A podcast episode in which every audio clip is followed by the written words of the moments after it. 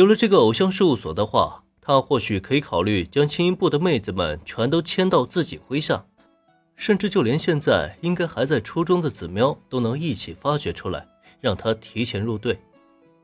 然而，就在林恩将他眼前凭空出现的各种文件资料全部看完之后，一把将手上的文件摔在桌子上，林恩是哭笑不得啊！啊，这算什么呀？这不就是一个空壳公司吗？本来入手一家偶像事务所，他还以为是那种配置齐全，甚至是完全成熟的正式偶像事务所。可结果倒好，在看完之后才发现，这家偶像事务所分明就是刚刚成立的，手底下没有一个签约的艺人和偶像，就连员工也才一共只有两个，一个偶像经纪人，一个偶像训练员。最让人无语的是，就是这两个员工，其中还有一个兼职的。跟挂名没有区别，所以他这个新晋偶像事务所的社长，基本跟光杆司令没有什么区别。不过，在仔细看了事务所的介绍之后，李岩却又略显得欣慰了一些。还行，虽然没有几个可用的下属，但这家事务所还是挺靠谱的。一栋商业大厦内的两层产权全都归属林恩这个社长所有，同时呢，事务所内的设备非常齐全。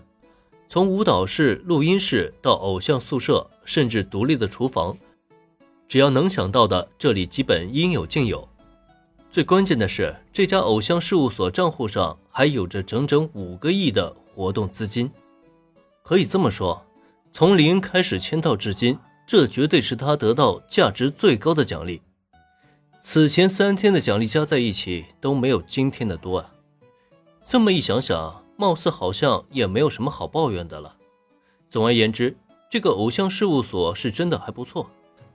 但是，想要让这家事务所顺利的运转起来，以后林恩恐怕还得继续招聘到足够的员工才行了。哎，算了，暂时先放着就好了。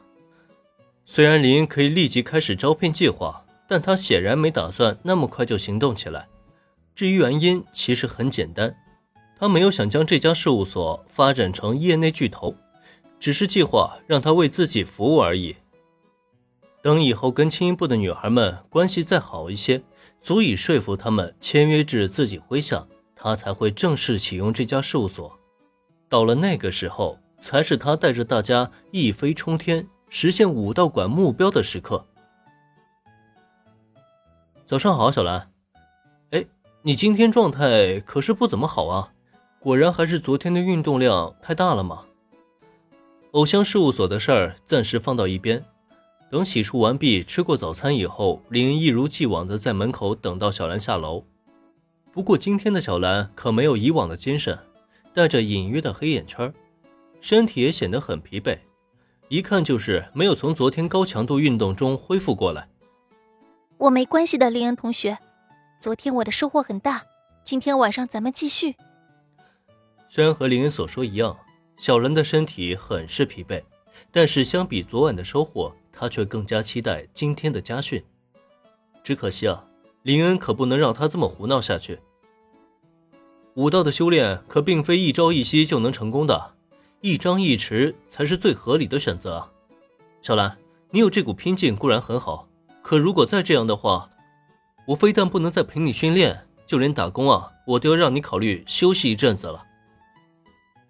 本集播讲完毕，感谢收听，免费不易，您的评论与分享是我坚持下去的最大动力。